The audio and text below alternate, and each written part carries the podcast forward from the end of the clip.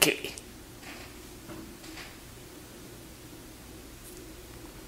No era. Igual y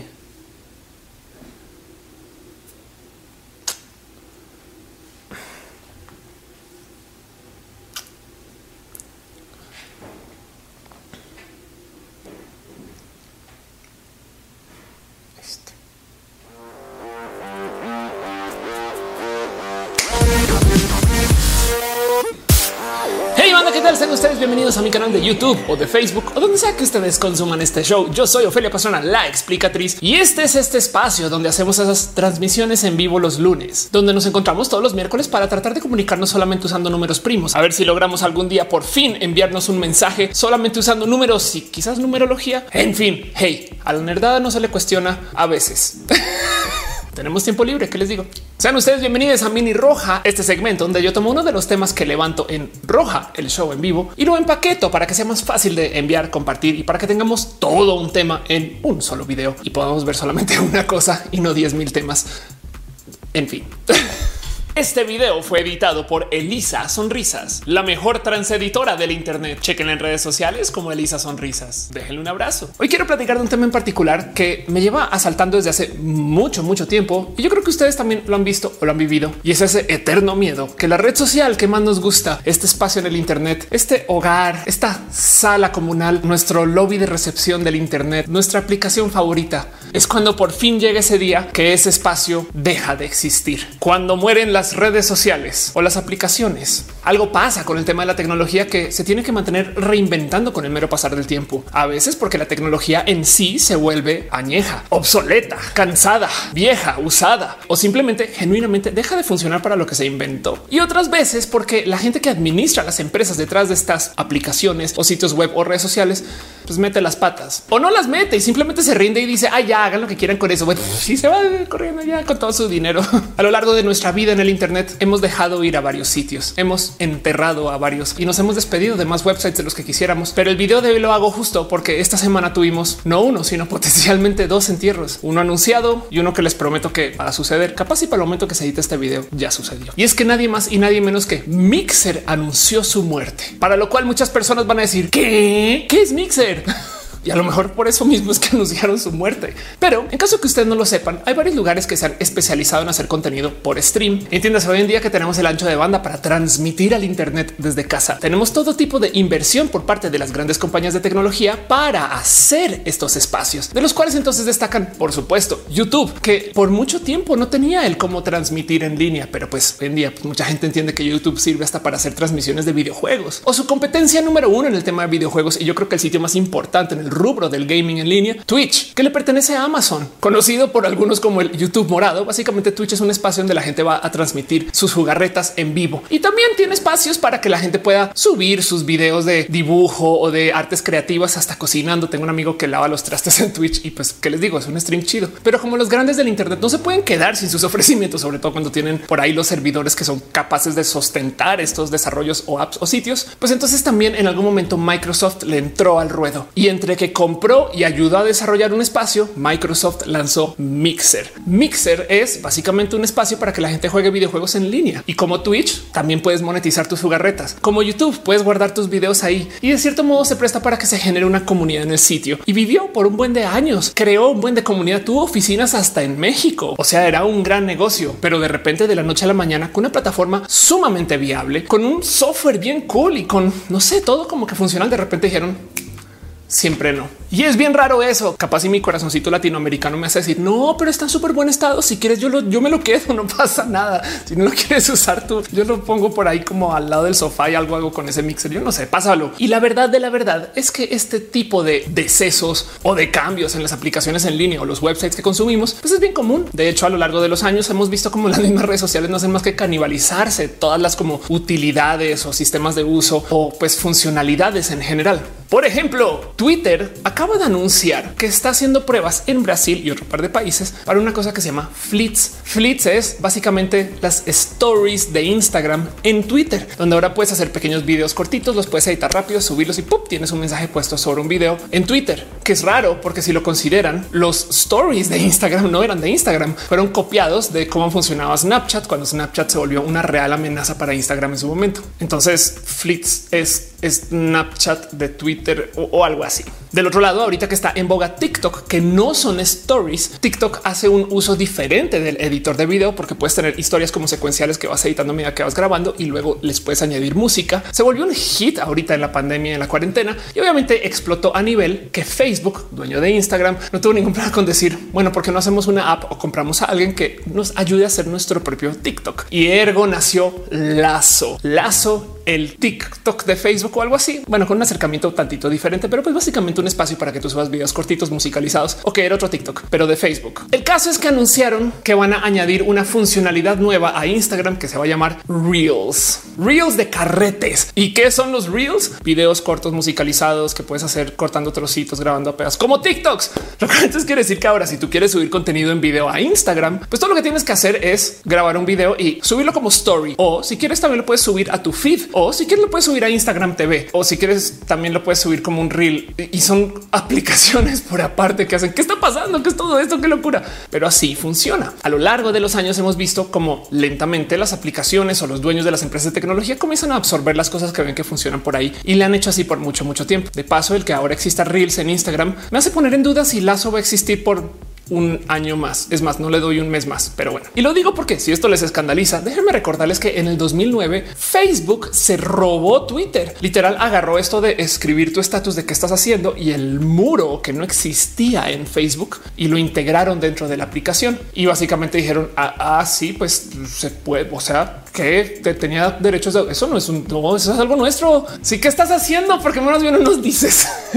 y hoy en día Facebook es este monstruo de la comunicación que básicamente se llevó a Twitter. Facebook es la red social más usada del mundo de todos modos, pero es impresionante ver cómo a lo largo de su crecimiento no han hecho más que agarrar todo lo que han visto por ahí y lo integran. Son como el Borg de las redes sociales. Somos el Borg. Vamos a adquirir tu tecnología.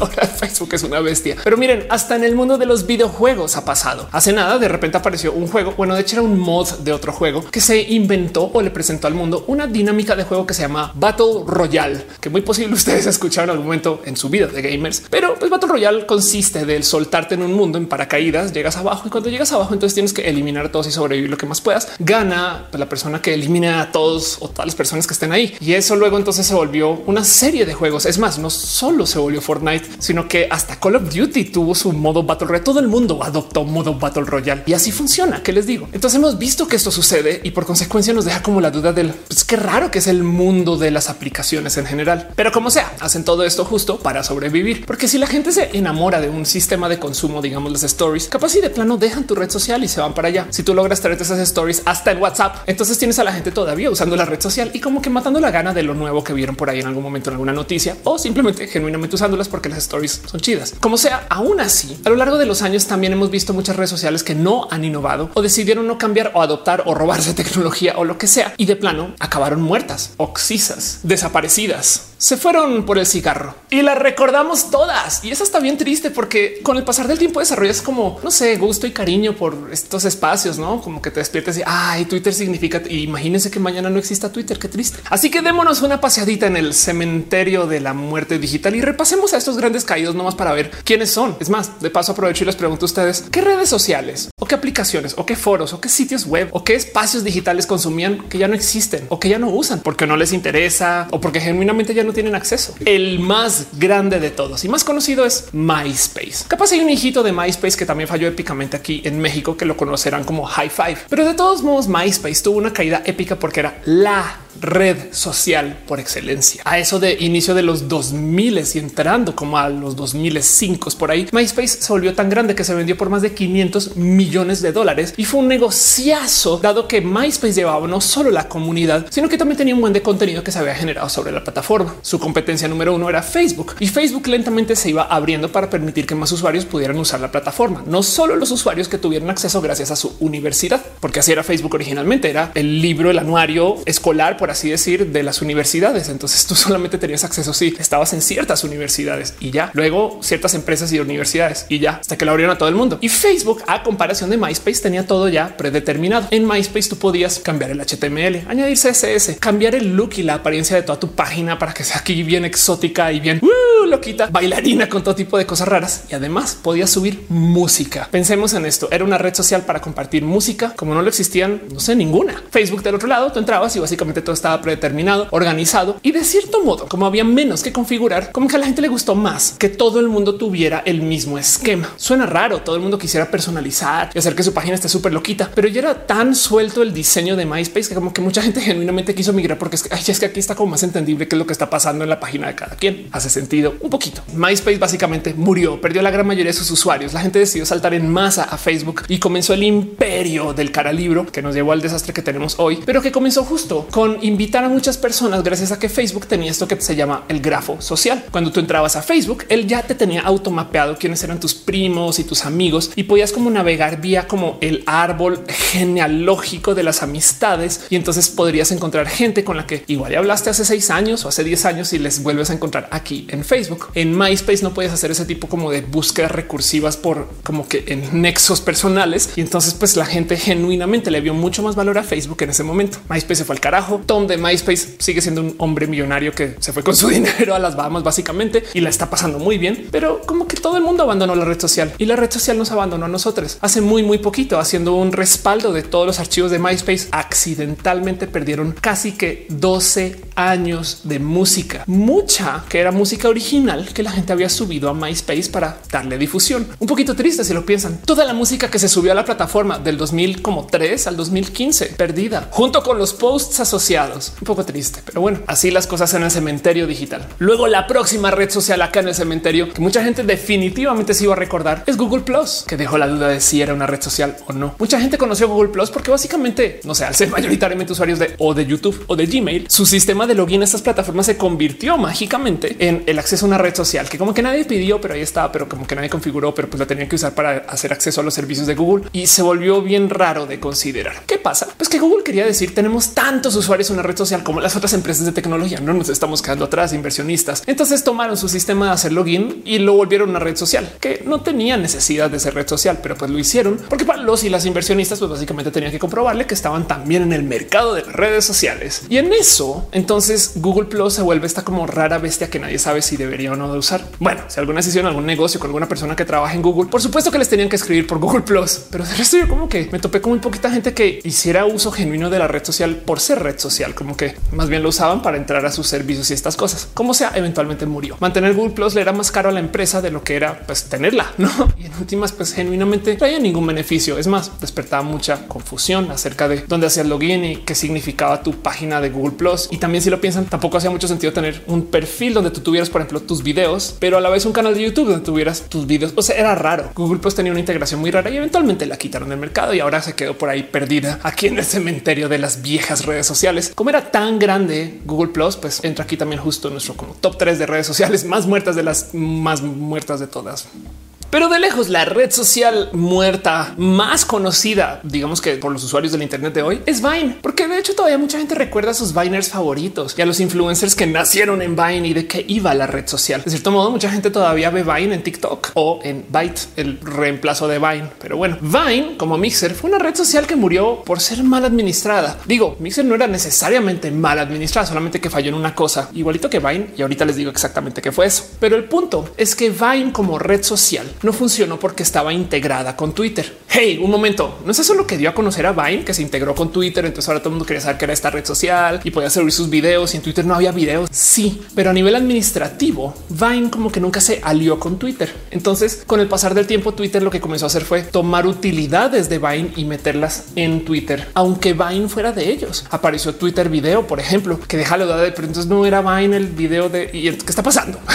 Eventualmente la red social colapsó. Nunca tuvo un buen sistema para monetizar. Y ahorita hablo más de eso. Y pues pasó, llegó aquí al cementerio de las redes sociales muertas que vimos morir y está hace muy, muy, muy poquito. Y ya en gastos y aquí en la nostalgia, también quisiera hacer pequeñitas menciones de algunos espacios digitales que también han muerto al pasar del tiempo, hasta que extraño un poquito, pero solamente por mencionarlos, porque también me los estaban mostrando en redes sociales. Ustedes me decían, hey, yo recuerdo cuando antes de cierta época hacíamos uso de este lugar como ICQ. Mucha gente me contó del cucu y cómo recordaba usar este mensajero. Ya sé, ICQ no es exactamente una red social, pero sí era una aplicación que mucha gente pues usó en su momento. Ya existían los chats. ICQ básicamente era una aplicación de chat y eventualmente ICQ murió gracias al mensajero de Messenger, el de los zumbidos, el que de repente hacías login y tenías mariposas, iconitos, raras cosas decorativas que hoy en día ya las volvimos a usar en WhatsApp con los stickers. En fin, el punto es que ICQ como aplicación tenía un problema muy grave. Es porque ICQ no usaba la nube, que además no existía en ese entonces como existe hoy, para guardar tus contactos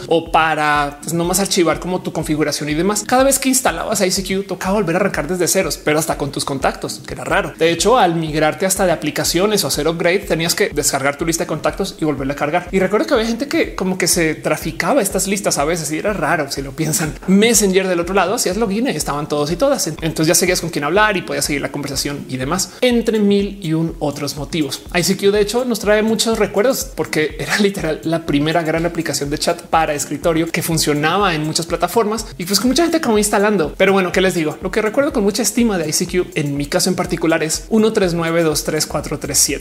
Y a veces me pregunto si ese número todavía existe en alguna base de datos en algún lugar. Pero bueno, otro servicio digital que veo aparecer y morir y aparecer y morir y que es como una suerte como de zombie cultural que vuelve como FaceApp que cada tantos meses de repente llega la gente en Twitter. Wow, encontré esta app para cambiar el género. Y yo sí, hace un año también estaba vigente. Ah, no mames, mírala. Y es de wow y boom. Y ahora todo el mundo otra vez está jugando con FaceApp y son las redes sociales o los espacios digitales o las apps para compartir secretos. Es bien bonito porque estas aparecen cada tanto y siempre con un nombre diferente. Y la gente piensa que la primera es que se hace una app así de irreverente que la gente puede decir los secretos por primera vez en un espacio digital cuando siempre ha estado ahí. Pero bueno, el caso Secret es una de estas donde tú básicamente decías las cosas que están pasando y todo era secreto y todo era anónimo. Hay una que se volvió también muy famosa que es Jig Jack, que se prestaba para que tú subieras publicaciones anónimas, pero que fueran geolocalizadas. Entonces tú puedes decir cosas como en esta esquina es donde yo una vez me robé una pizza haciendo cual fechoría o alguna cosa así. Como que la gente le dio uso a Jig Jack para pues, hacer cosas pues que no últimos fueron como más pícaras y malvadas que pues, reales secretos. Y aún así, pues se volvió muy famosa Jig Jack porque la gente la comenzó a usar para poner amenazas escolares o para decir cosas acerca de la gente que pues eran genuinamente tóxicas. Lo mismo con Secret o por ejemplo Saraha. En fin, nombres hay 10 mil, pero estas redes sociales están todas aquí en el cementerio porque siempre aparecen, les dan uso como por una semana, luego se vuelve explosiva, cool y súper irreverente y luego mueren cuando se vuelven tóxicas siempre sin falla. Yo creo que ese ciclo le toma como unos dos, tres años y siempre que llegan la gente piensa que la primera vez que se hizo una app para compartir secretos. En fin, vamos a ver qué viene después. Y ya en gastos, también quisiera recordar la existencia de Google Reader, que fue un espacio digital para consumir contenidos escritos en blogs usando el sistema de lectura RCS. Desafortunadamente el mismo protocolo RCS pues ya va como muy en camino de la extinción. Todavía se usa internamente para un buen de comunicación intrasitios y pues por supuesto fue reemplazado por el protocolo XML ya estandarizado para esta misma comunicación. De cierto modo RCS haciendo una forma adaptada del XML, pero de todos modos existía para que tú pudieras en un solo lugar ver todas las noticias de todos los websites que consumes sin ir a los websites. Sobra decir que un negocio así no tenía vida larga, porque imagínense el sacar los contenidos de todos los sitios, más no los anuncios. Obviamente con el tiempo, pues yo creo que mucha gente también se paró con Google a decirle, hey, hey, hey, un momento, danos una mano. Google mismo, de hecho, que vive de los anuncios, seguramente también le vio como un poquito como raro a esta situación. Y de todos modos, con el pasar de los años, la gente comenzó a consumir más contenidos en video o ya en stream que leyendo. Y entonces los blogs en sí se comenzaron a desaparecer y eso pues fue el final de Google Reader. Y quizás mi joya más, más especial del cementerio de las redes sociales y la muerte digital es una empresa que ustedes capaz y no recuerdan, pero que si les tocó, por favor, démonos gusto de memoria y simplemente acompáñenme en la tristeza colectiva que fue descubrir lo que era iWix, la red social mexicana. Miren, de entrada, cada que alguien sale a decir el primero en México o llega a México con cualquier producto, porque es que que dicen la primera mujer trans que es de güey, porque no hablamos más acerca de su valor intrínseco, pero el caso siempre que un negocio se presenta como el primero en México que hace esto, igual y a lo mejor entonces porque no están necesariamente ofreciendo nada menos que ahora se está haciendo en México y eso hay que cuestionar un poquito. iWix básicamente fue una red social que se propuso. Estoy casi que seguro en un espacio donde la gente está hablando como que muy así como de alto volumen y algún periodista levantó la nota. Como desataron tantita atención originalmente cuando se presentó, entonces los medios pues mordieron y muchas personas comenzaron a impulsar esta narrativa de que viene una gran red social mexicana, una competencia de Twitter va a eliminar a las otras redes sociales que si lo piensan, pues no es mal soñar. A fin de cuentas, si tuviéramos un Twitter mexicano, el presidente no tendría que estar en las mañaneras pidiéndole a Twitter que no le censure, sino pues básicamente va aquí con sus cuates y tiene una negociación más de uno a uno con estas personas. Pero bueno, la verdad es que todo el mundo quiere destronar a Twitter desde hace mucho tiempo y como sea, iWix se presentó para ser esta gran empresa que no tenía mucho. Es más, fue bien decepcionante porque cuando por fin lanzó, pues no duró 10 minutos sin que le hackearan el sitio a estos pobres chavales y luego descubrieron que una vez adentro la red social no era mucho, tristemente, pero está aquí en el cementerio porque crearon tanto ruido mediático que yo creo que la gente estaba esperando que llegara el mensajero del santo o algo así. Y era una red social desarrollada por gente pues, que estaba aprendiendo a programar y salió y pues ahora murió épicamente. Pero bueno, iWix, la red social mexicana, supongo que también la primera red social mexicana en morir de paso. Y pues puedo seguir. La verdad es que la cantidad de sitios y espacios que ya no están con nosotros es alta. Este video lo quiero hacer justo porque quiero hacer un pequeño tributo a los caídos y me gustaría de nuevo preguntarles a ustedes qué redes sociales ya no usan. Cuéntenme aquí en los comentarios dónde están sus recuerdos o qué dejaron de hacer, qué hacían antes que ya no hacen. Y de paso también agradezco a la gente que ya me respondió esta pregunta en Twitter, que no más estaba yo preguntando así como al azar y mucha gente salió como a contarme de su honesta nostalgia de todos estos sitios que se han perdido. Fotolog, High Five, Yahoo Respuestas, todos estos servicios que usamos en algún momento y que hoy en día ya no están. Raro. Y es que de nuevo el motivo por el cual mueren estas empresas a veces son solamente por el cómo se hicieron empresas. Mi historia favorita es el de un emprendimiento estadounidense que pues ya es bien viejito de una cosa que era una competencia de un espacio que se llamaba Delicious. Es más probable que conozcan Delicious que este emprendimiento el cual les voy a contar. Delicious, por si no lo conocen, era un espacio para que pudieras compartir tus bookmarks, tus páginas y tus como páginas favoritas con otras personas. Imagínense, así como hoy en día compartimos playlists de música, en ese entonces tú podías compartir como playlists de websites. Mira, esos son todos los websites de desarrollo. Esos son todos los tutoriales de cocina, lo que sea. Y se usaba Delicious para eso. Del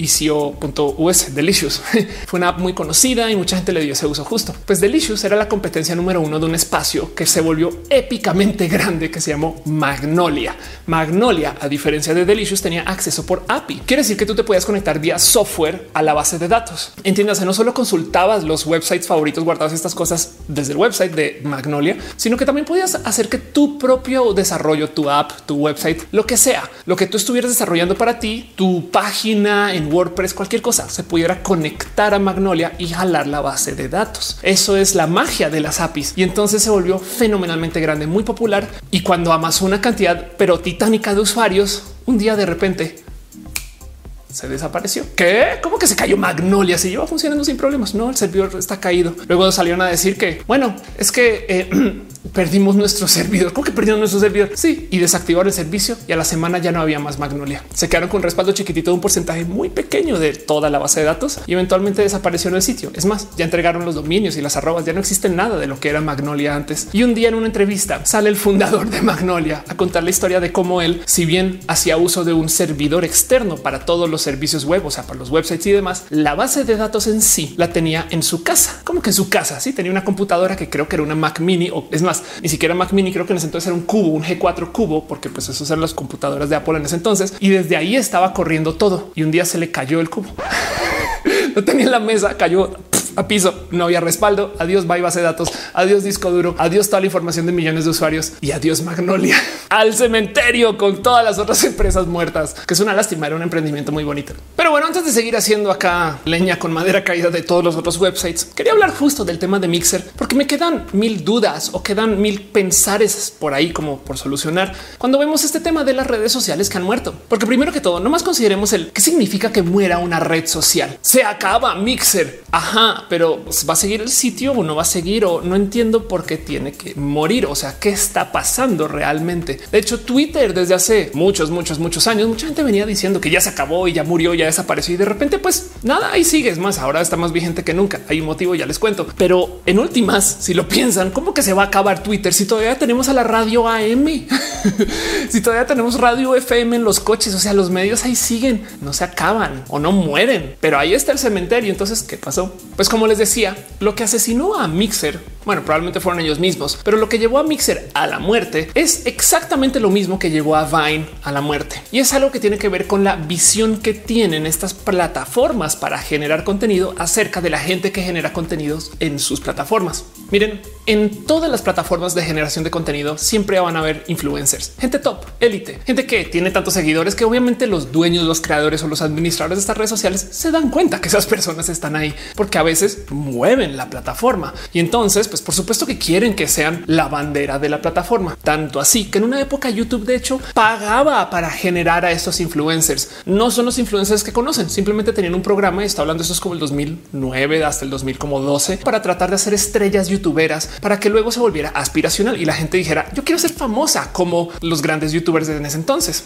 Y en el caso de Mixer en particular, que lanzó muy tarde a la arena de la competencia de los espacios de transmisión de videojuegos, por ejemplo, ellos tomaron una decisión rara y es que básicamente a falta de tener sus propios influencers grandotes en la plataforma, fueron a Twitch, su competencia o modelo que estaban tratando de emular y se robaron al más grande que pudieron encontrar, el jugador número uno de Fortnite, Ninja, que puede que lo conozcan o no, pero pues básicamente es este personaje que se dedicaba todos sus días de la vida a jugar Fortnite. Eso no puede ser sano, pero que hacía mucho dinero en Twitch, que representaba las transmisiones en Twitch, que tenía un show bien chido, que la neta neta platica con mucha gente que hacía un chingo de logros que nada, pues se volvió una persona muy, muy, muy visible. Y cuando digo que Mixer fue a Twitch y se jaló al streamer más grande que pudieron encontrar y pagarle dinero para que saltara Mixer y fuera exclusivo de Mixer, digo que básicamente tomaron todo el dinero que tenían para mil cosas y se lo dieron a una persona. Todos los dineros que tenía Mixer para partner se lo dieron a un güey. Hicieron este canalote que era el canalote de Ninja en Mixer. Y en la superficie esto pues hace sentido. El güey es famoso ya, va a jalar los twitcheros, van a llegar acá, van a pensar que es más chida esta plataforma. San se acabó. El problema es que jugársela por la élite de cualquier plataforma de generación de contenidos implica que la plataforma ya no se la está jugando por la plataforma. Es más, si lo piensan, el decirle a un influencer que solo puede transmitir o estar en una plataforma asesina su capacidad de difusión, porque si la plataforma no tiene usuarios y toca jalarlos de otros lugares, entonces tú lo que quieres es que más bien estén las otras diciendo que está aquí. Ahora, eso cuando eres un streamer grandote o una persona pues que ya tiene esta como difusión alcance, a veces es difícil porque no le gusta a Twitch que tú andes en YouTube diciendo vengan a mi canal. No les gusta a YouTube que tú andes en Mixer diciendo hey, vengan a YouTube. Me explico como que no les gusta que justo estés como robándote usuarios y lo saben porque eres tan grandote que pues obviamente se van a dar cuenta. Pero de todos modos, que te pidan exclusividad implica que ya no te puedes anunciar por fuera que estás aquí, lo cual quiere decir que tú como negocio, entonces lo que tienes que hacer es no solo mantener al niño ricachón que acabas de jalar y le estás pagando su vida para que transmita en tu plataforma, sino que ahora tienes que pagar marketing para que la gente se dé cuenta que él esté ahí. Y entonces si estás pagando marketing para que la gente vaya a ver a Ninja en Mixer, entonces ¿para qué pones a Ninja ahí? Simplemente paga marketing para que vayan a Mixer. San se acabó. Pero como sea, el jugársela por los influencers también tiene el problema que los influencers son su propio negocio. No estoy diciendo que sean mal negocio. De hecho, genuinamente son una gran parte del dinero que se mueve en estas redes sociales. No les va a mentir. Hay negocios millonarios detrás de algunas de estas personas, pero el jalarse a estas personas y ponerlos ahí y luego dedicarle un brazo de negocios a estas personas implica que estás ignorando lo que estadísticamente es la masa de usuarios que tú quieres atraer. Y entonces tienes una cantidad de gente que está llegando y que se va a sentir no atendida. Miren, en Vine lo que sucedió es que eventualmente se la jugaron por en vez de mejorar la plataforma, trabajar la plataforma, literal administrar las carreras de sus influencers en Vine. Uno de los negocios más grandes de Vine al final fue el comprar a una empresa de management, unos managers, unos administradores de talento profesionales muy de Hollywood para administrar influencers. Y entonces lo que hacían era vender campañas con los influencers en la misma plataforma. De nuevo en la superficie esto suena bien chido, pero del otro lado, ¿qué estás haciendo con ese dinero? Ese dinero no se va a la plataforma, sino se va a los influencers y los influencers no necesariamente lo van a reinvertir sobre la plataforma si lo piensan. Así que Vine se acabó rompiendo porque también para muchas personas nuevas, pues Vine no era tan atractivo como el ser alguien del top. De hecho, el que súper incentiven a la gente del top puede desincentivar a la gente abajo, porque lo primero que piensas es yo nunca voy a ser así de grande. YouTube, por ejemplo, en algún momento tuvo esta mismísima estrategia. Hace sentido de nuevo, viéndolas desde encimita, como que ha sido un poquito de pues sí, está, está chido. Agarraron a sus mejores youtubers y les dijeron por qué no hacemos series. Yo te doy dinero y en vez de hacer tu producción pedorra de casa, que no están pedorra, la neta son producciones muy chidas, pero en vez de hacer esa producción de casa que estás haciendo, haz una serie formal y la ponemos en la plataforma y cobramos por eso y le llamamos YouTube Originals y les fue la chingada por pues porque los fans ya podían ver los contenidos de estas personas sin pagar. Del otro lado, no estaban dispuestos a pagar un tanto dinero extra para ver una serie profesional de alguien que pues que en últimas veían porque no querían ver series profesionales. Me explico como que también salta un poquito el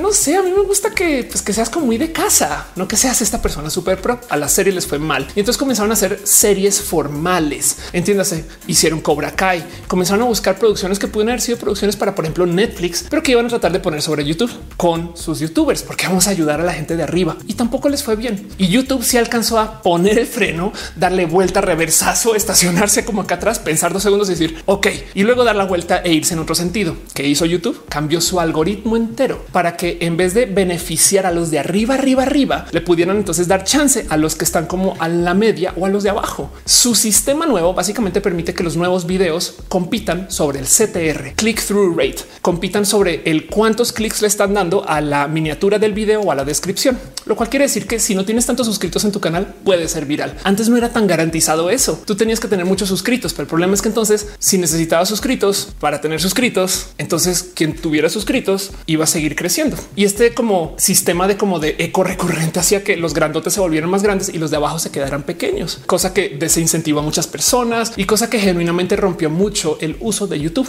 Ahora, Google es muy listo con sus estadísticas y Google es muy listo con el cómo desarrolla sus negocios y justo se percató de que si beneficiaba a los del medio o a los de abajo, entonces en el agregado la plataforma se iba a ver beneficiada. Y lo que hicieron fue entonces desincentivar el crecimiento de los grandotes. ¿Se acuerdan una época cuando todos los youtubers comenzaron a decir se acabó YouTube? Me quitaron mi dinero porque X, Y, Z y el algoritmo.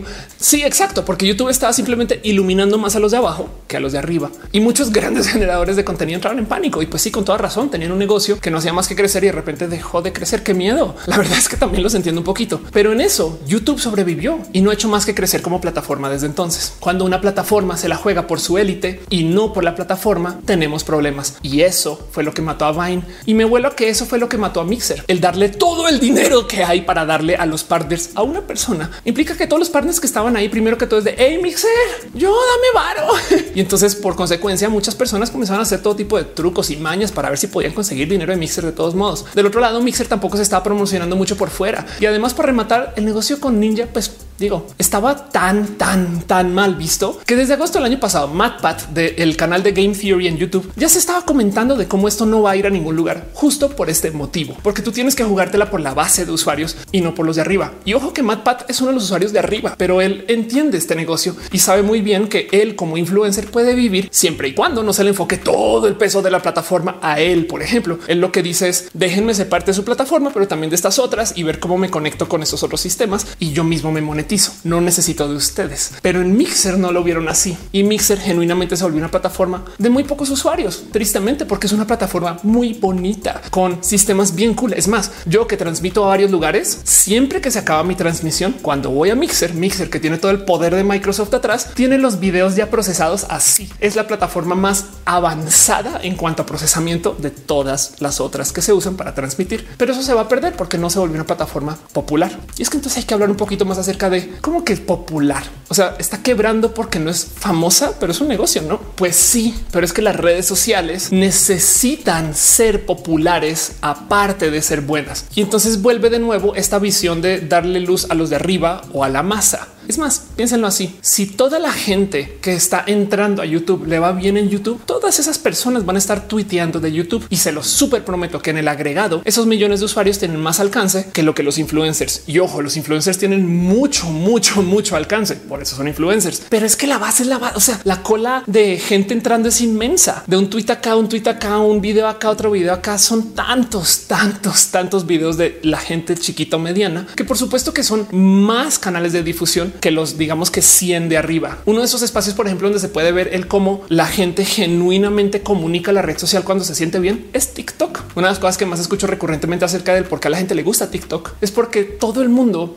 siente que es influencer por un día. Me explico. TikTok tiene algo muy bonito con su algoritmo. Yo sé, es una red social horrible que censura gente que no debería estar censurando todo eso. Yo sé, me queda claro. TikTok tiene mil bemoles, pero su algoritmo de recomendaciones es genial porque no solo aprende de ti, sino que también aprende de tus contenidos. Y cuando tú vas subiendo cosas a TikTok, como que de vez en cuando toma cosas y las va mostrando en lugares que tú dices, es neta que este TikTok se volvió viral. Sí, se volvió viral y viral es un decir como que todo el mundo tiene a veces números o muchos números. Es más, hay un fenómeno que me gusta observar mucho en TikTok de cómo para muchas personas, al parecer, un TikTok en particular se volvió muy viral y de ahí en adelante su cuenta se volvió solo ese TikTok extendido, no como que, por ejemplo, no sé, hizo el papel del güey en el caballo y de ahí en adelante es solo el güey en el caballo. Y es chido de ver de todos modos, porque lo que le está haciendo TikTok psicológicamente a sus usuarios nuevos es darles un poquito de tú puedes ser famoso si quieres también. No necesitas llegar con millones de usuarios para que tus contenidos se vean. Y eso hasta me parece especial si lo piensan. Y por consecuencia, un chingo de gente que está entrando a TikTok va a estar tuiteando hacia afuera diciendo güey, cáigale a este video o a este contenido que acabo de hacer. No es para nada mala idea fomentar a los de abajo versus a los de arriba. Pero entonces retomemos el punto este de que las redes sociales tienen que ser famosas. Si el negocio es bueno, pues es negocio, no? A fin de cuentas, bien que podrían dejar Mixer ahí andando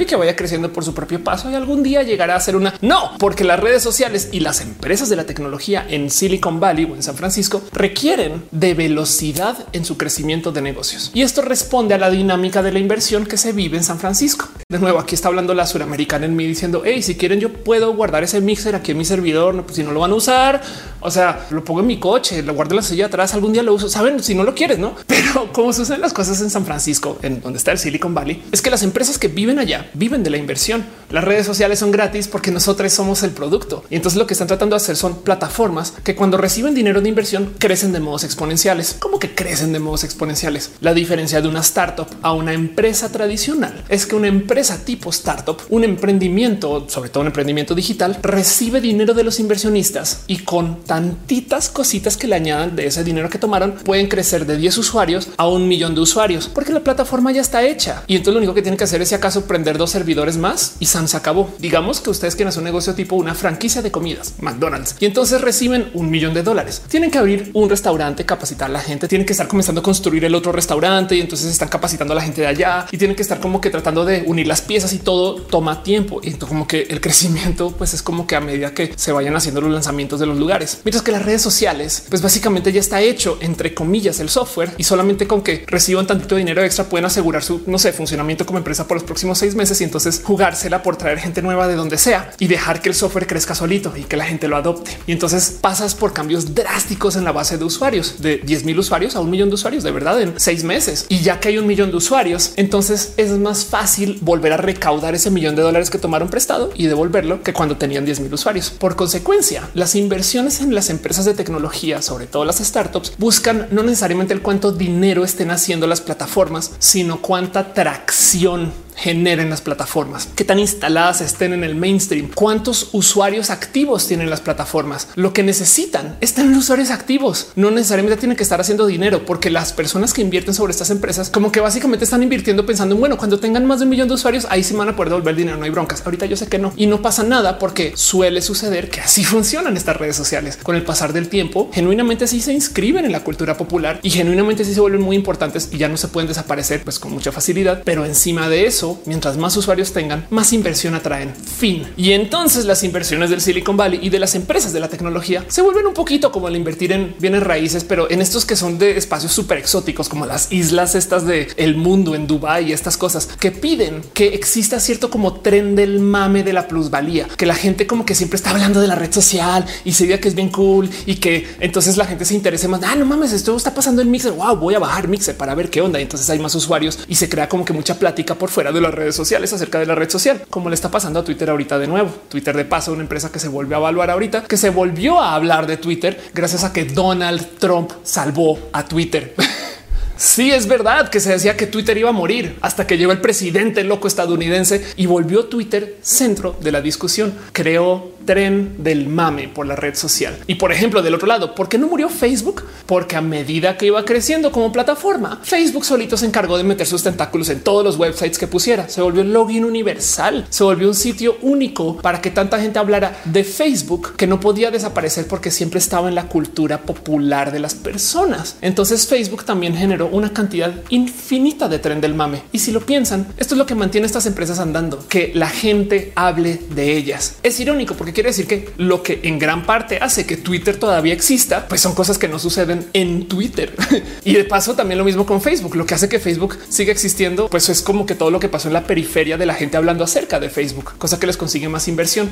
Y eso fue lo que pasó con Mixer. Mixer no tenía problemas de dinero per se. Le pertenecía a Microsoft, que tiene dinero infinito porque Windows básicamente nunca sabe desaparecer y Bill Gates, no fin, como sea que lo quieran ver. Básicamente Mixer tenía de dónde jalar como negocio para mantenerse andando por mucho tiempo, pero Mixer nunca despertó esa plática, esa habla, ese tren del mame. Irónicamente, Vine sí, pero se suicidó. Entonces, en últimas, Vine pudo haber seguido si no fuera que llegó una competencia que tenía más tren del mame que ellos, Instagram, en el caso de Vine. Y justo esto es lo que determina si las redes sociales van a vivir bien. No solo el que exista la plataforma y que sea chida, sino que la gente sienta como un enlace a que esa plataforma exista, porque además están hablando mucho de Twitter en la periferia. Si tú eres usuario o usuaria de la plataforma, capaz y entonces te identificas Así como de repente si estás hablando con tu papá acerca de algo que viste en Twitter y tu papá no usa Twitter, tú vas a decir, ah, ese es mi lugar donde yo estoy y me peleo todo el día con Destructor Power Cat 39. Pero bueno, no pasa nada. Yo amo Twitter.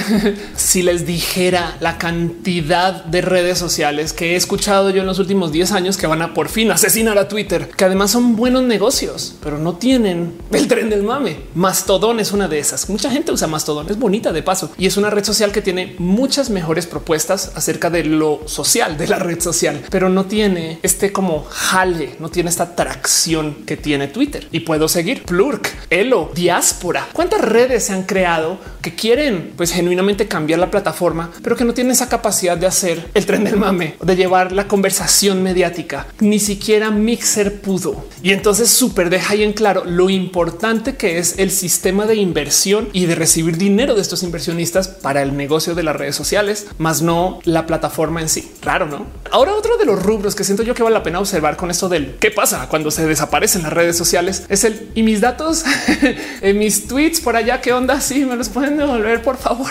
Porque primero que todo son un buen de datos, es un chingo de información. Es más, si lo piensan, cuánto hemos guardado en Twitter en kilobytes, pensando en todas esas fotos y videos o véanlo de otro modo con todas esas cuentas bot que hay, que además que las borran, pero pues que generan un chingo de tweets todos falsos. Pues esos tweets también se archivan. ¿Cuánto estará pagando Twitter en servidores solamente para guardar información? Hay pendeja de todos esos bots que crearon información pendeja para guardar en Twitter. Raro. Y pues bueno, a menos de que el dueño y creador de la red social no guarde todo en una base de datos encima de la mesa y lo tumbe al piso o se le caiga el café encima de la computadora, las bases de datos que tienen estas redes sociales una vez colapsan se suelen perder, que da mucho miedo. De hecho, en varios casos, muchos data dumps han aparecido con información de cosas que estaban antes en redes sociales. Gente que encontró un disco duro, gente que archivó algo por ahí cuando trabajaba y pues simplemente lo donó. Hay un caso en particular que toparon con 2200 millones de perfiles de múltiples sitios que compilaron en un data dump y lo estaban entregando para que puedan usar básicamente, porque toda esa información es de alguien por ahí. Es más, hay que considerar un poquito qué hacen las redes sociales con nuestros datos del total. Del otro lado, también hay que considerar qué tan válida es esta información, no? Porque pues igual y los tweets de Ofelia de hace 10 o 11 años, pues tampoco tienen tanta validez hoy para muchas cosas, digo, pero la información personal, bueno, si es de hace 10 años, tampoco puede que tenga tanta validez. Hay una cosa que pasa mucho con la información que está guardada en estas bases de datos que le llaman en inglés link rot, que es cuando cambian la URL de un website o hasta el esquema de ligas del website y entonces todos los enlaces que apuntan a ese sitio ya no son válidos. Del otro lado, la misma información puede que ya no sea útil de todos modos, porque si se desaparecen servicios y tú subiste, digamos, una foto un servicio como TweetPic y luego pones un tweet diciendo hey, eso es todo lo que pasó en hashtag futuro en el 2012 y ves que la foto ya no está. Entonces el tweet pierde toda su validez y eso es cuando como que cambia la información o literal, pues la van como dejando por ahí en el olvido y queda en el archivo o la mueven y entonces simplemente ya no es accesible desde un espacio que sea fácil de encontrar. El otro motivo motivo por el cual a veces se pierde información es un poquito más raro de solucionar, porque a veces se pierde gracias a que genuinamente pasa el tiempo y los algoritmos de búsqueda siempre van a beneficiar los resultados más recientes que lo anterior. O sea, la búsqueda de archivo es toda una labor en el Internet gracias a que pues hay cosas que suceden cada año. Si ustedes ponen ahorita en la búsqueda de Google marcha LGBT, capaz si topan con fotos de ahorita y del año pasado, pero yo quería ver cómo era en el 99. Difícil. Ok, en el 2012, 13, capaz si ustedes fueron a esas marchas y no es tan fácil de encontrar, aunque pongan en el sistema de búsquedas. No, yo quiero fotos que se publicaron de esta fecha, esta fecha. Capaz si las fotos en sí no tienen su codificación de fechas correcta y entonces se pierde un poco. De hecho, no más por búsqueda y por algoritmo se pierde información como por ejemplo hashtag Internet necesario, que fue una de plano manifestación en contra de un impuesto que se propuso para el Internet en el 2009 en México. Pero como ahorita en el 2020 nuevamente se está proponiendo un impuesto al Internet, que desafortunadamente este sí pasó, entonces hay más plática acerca de lo de ahorita que lo del 2009 y es bien complejo encontrar información acerca de lo que sucedió ese día en el día de Internet necesario. Todo por culpa del algoritmo que favorece lo nuevo. Raro. Y pues si se trata acerca de nuestra información guardada en los espacios de las redes sociales, para eso hay redes sociales que borran sus cosas, no como Snapchat, que déjenme decirles que Snapchat en particular los han cachado varias veces guardando información. No es que se borren las fotos, es que simplemente no las muestran. Es tan evidente que todavía las guardan que pueden consultarlas en las herramientas de analytics o en el historial. Los stories no se desaparecen. Pueden ir y verlos ahí en analíticas en Instagram y ver todos los stories que han publicado todo el tiempo y ver cuánta gente les dio clic y esas cosas. Si nosotros lo podemos consultar, por supuesto que Facebook e Instagram también. O si no sabían, Snapchat en particular los cacharon entregando información al gobierno federal estadounidense bajo un acuerdo que hicieron ellos que tiene vigencia hasta el 2034 por ahora. Así que claramente esa información sigue ahí. Del otro lado hay un buen de herramientas que existen para que puedan ustedes borrar su propia información. Una cosa como por ejemplo tweet delete que deja que ustedes vayan a Twitter y entonces le digan ok, todo aquello que sea más viejo de seis meses, bórralo, sácalo. Adiós, vaya, yo no quiero saber de esto. Y entonces comienza a borrar tus tweets viejos. Y si lo piensan, nadie va a ver sus tweets de hace más de un año de todos modos. Tweet delete no está exactamente tampoco borrando la información, simplemente le está quitando de la plataforma, que es diferente. Google, por ejemplo, luego también nos ofrece que después de 18 meses, y esto es algo muy nuevo, va a borrar todos los datos que tiene de nuestras búsquedas y de lo que guarda de nosotros. Y tú puedes de hecho ir y decirle, y esto de nuevo apareció hace como un mes, ¿por qué no me dejas nomás borrar esto ya en este instante? O déjame borrar cosas de hace tres meses para acá, no de hace 18. Y bien que te los quita del historial y vaya a Dios se desaparecen. Pero de nuevo el tema aquí es, yo creo que no existe un desarrollador de base de datos que valga su sal que a menos que le obliguen, borre esa información. Por supuesto que se queda en la base de datos y simplemente cambia un valor o levantan un puntero. Tiene activo uno o cero, no y ya. Esa información, por supuesto que se tiene que quedar en algún lugar. Ahora bien, que puede estar cifrada en la base de datos, bien que puede estar guardada con nombres falsos a propósito por parte de la base de datos masking, porque créanme que esos datos, por supuesto que los usan para hacer pruebas. Se hacen ambientes de desarrollo para ver mmm, cómo se vería esta aplicación en Brasil. Pues nada, agarrar no sé cuántos tweets brasileños y ponlo a la prueba y luego algún día lo publicarán si es que se publica. Me rebasa considerar que alguien borre información que el día de mañana no sabes qué pueda ser de esos datos. Pero del otro lado, si lo piensan, peligro. ¿Y qué pasaría con que, por ejemplo, se desaparezca Lazo o Mixer y los contenidos que subimos ahí? Que igual de todos modos capaz y si se pierde todo eso. Y esos videos, quien quita que aparezcan luego algún día en un datado 10 años después, cuando ustedes descubran que están jugando videojuegos por ahí en el website de alguien más o algo raro. es raro que esa información quede ahí como colgando cuando se vayan los negocios. Pero bueno, cuando mueren las redes sociales o los negocios digitales, es un poquito como mudarse de oficina, que llegas a una nueva y pues las cosas capaz y son más chidas, pero pues te hace falta tu escritorio que no cerraba bien el cajón o que tenía la patita así como escuadra, pero que ya lo conocías. La verdad es que también dejar una casita por otra y perder contenido siempre da un poquito de como dolor aquí en el cora, pero es parte del cómo funcionan las cosas en el Internet. Miren, más raro es en vez de que cuando mueren las redes sociales, qué pasa con tus datos cuando mueres tú? Imagínense el desmadre de que alguien adivine tu clave un mes después de que tú mueras o una semana y entonces ya póstumo comienza a tuitear estupideces a tu nombre o le escriba mensajes a alguien siendo tú, pero ya estás muerto muerta. Vean lo insensible que puede ser eso. O del otro lado, un caso muy, muy, muy famoso que sucedió, creo fue en Inglaterra, donde una chica Holly que fue asesinada por su pareja, pues resulta que después de que salió a luz el crimen, se toparon con que en Facebook, pues ahí estaban sus fotos con la pareja. Y como que mucha gente decía aún no podemos quitar esas fotos Facebook, por favor. O sea, ahí están como que todos felices antes del desorden y el desmadre y el asesinato. Y sería chido que lo puedan quitar. Y pues eventualmente después de mucha presión, Facebook se dio para eso. Pero el problema de comprobar en las redes sociales que tu primo murió o que tu mamá o, que tus padres comprueben que tú ya no vives, pues es un tema. Digo, Facebook, por ejemplo, tiene una cosa que se llama contactos de legado, donde ustedes le pueden dejar a ciertas personas el poder de que ya muertos o muertas hagan login a Facebook y pongan su perfil en modo de memoria, donde no necesariamente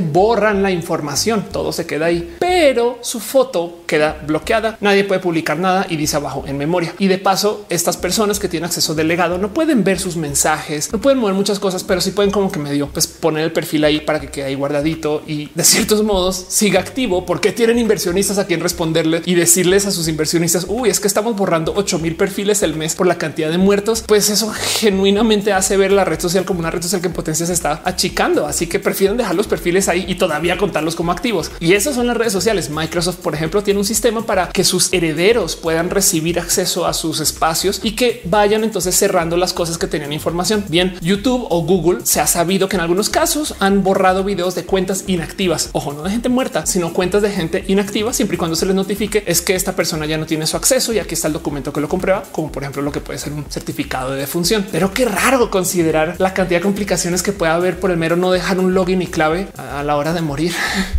En fin, yo estaba hablando acerca de las redes sociales. No nos vayamos tanto a tierra triste y más bien pensemos un poquito del qué pasa justo con el mercado de las redes sociales que necesitan estar siempre en el centro de la prensa o en el habla o en el tren del mame, que entonces hace que las redes sociales sean como son y que mueran algunas. Pero en eso quisiera de nuevo poner en duda el si mueren, porque más bien lo que mueren son como los equipos que administran unas o quizás lo que mueren son como pues, algunas funcionalidades. Yo creo que nunca en la vida vamos a volver a escuchar un zumbido. Espero, por favor, si WhatsApp incluye zumbidos, por WhatsApp sin zumbidos, por favor. Pero realmente, si lo consideran, las redes sociales que usamos hoy no son las redes sociales que usamos hace cinco años. De hecho, cada año van cambiando. De hecho, cada mes a veces hay cosas que no nos damos cuenta que pasan tras bambalinas que lentamente van rediseñando. El paradigma del consumo del software de hoy es de el ver el software como servicio y entonces cada vez le va moviendo y no podemos hacer absolutamente nada. Si algún día quisiéramos usar el Facebook original, no hay cómo. Es más, piensen en lo complejo que puede ser eso para historiadores en el futuro, para el archivo de los contenidos digitales en general. ¿Qué tal que yo quiera volver a jugar el Overwatch como lanzó el que lanzó a menos que Blizzard lo permita, no se puede. ¿Qué tal que yo quiera volver a usar Twitter como era en su primera versión? A menos que Twitter lo permita, no se puede. Como que tristemente los museos del futuro no van a poder guardar las redes sociales. Eso es bien triste también de considerar. Pero yo creo que solito hay comprueba que entonces quien más asesina las redes sociales son las redes sociales mismas. Crean como un uroboros de la plataforma donde la misma plataforma se va comiendo ella misma. Y en lo que menos te das cuenta, la plataforma que estás usando hoy asesinó a la que usabas ayer y no puedes hacer absolutamente nada en contra de eso. Porque en eso entonces quizás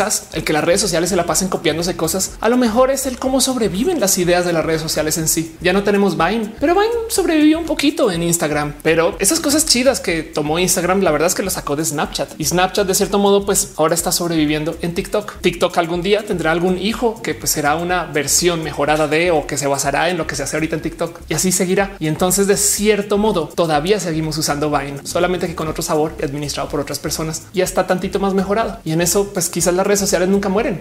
O bueno, a lo mejor me estoy pasando de romántica, pero me entienden. ¿Qué les digo? Yo veía memes en el Internet en video antes que existiera YouTube. Eran hechos en Flash, existían espacios como Newground y esos memes del 2006 al 2008, bien que podrían vivir en TikTok 12 años después. Entonces, como que más bien si lo piensan, las cosas chidas del Internet genuinamente viven en el Cora, más no en el Internet. Pero bueno, un día caerá ese corazón también al cementerio, quizás vieja nerd del Internet, obsoleta, cansada y no voy a entender los memes enviar o algo así. No, en fin. ¿Qué redes sociales no usaban o si usaban o recuerdan? Déjenmelo saber aquí en los comentarios porque me gustaría darme un pequeño paseo por la nostalgia y recordar las cosas que teníamos antes. Por ejemplo, la neta, neta, yo sí que extraño los foros que tenían un sistema muy cerrado para moderar y para controlar la conversación y por consecuencia eran en muchos aspectos pues menos tóxicos que las redes sociales. Yo sé que hubo foros tóxicos y que todavía los hay, pero como la base de usuarios era la policía de contenido, había un poquito más como camino para negociar lo que se podía decir o no. Siento yo de nuevo. Igual y capaz estoy siendo muy, muy, muy romántica con el tema. Yo soy Ofelia Pastrana, la explicatriz. Gracias por acompañarme hasta acá. Gracias por ver este video. Gracias por su nostalgia en caso de que me hayan dejado sus comentarios ahí abajo. Y para todo lo demás, ya saben cómo es. Si saben de alguna persona que es abiertamente LGBT o que pertenece a la diversidad, capaz es gamer, pero gamer G A Y gamer. Capaz es una persona que pues es del estado y no vive en la ciudad o es de la ciudad y vive en el estado como sea. Si usted conoce a alguien así que tenga alguna diversidad en su corazón, dígale en algún momento que es una persona chida, que es una persona cool y que le está enseñando al mundo a ser más cool por mero existir. Y si usted no sabe a quién decirle eso, se lo digo yo. Eres una persona bien cool y la neta, neta, neta, que es muy bonito saber que alguien como tú existe. Yo soy Ophelia Pastrana, la explicatriz y les dejo un besito. Nos vemos en nuestro próximo video.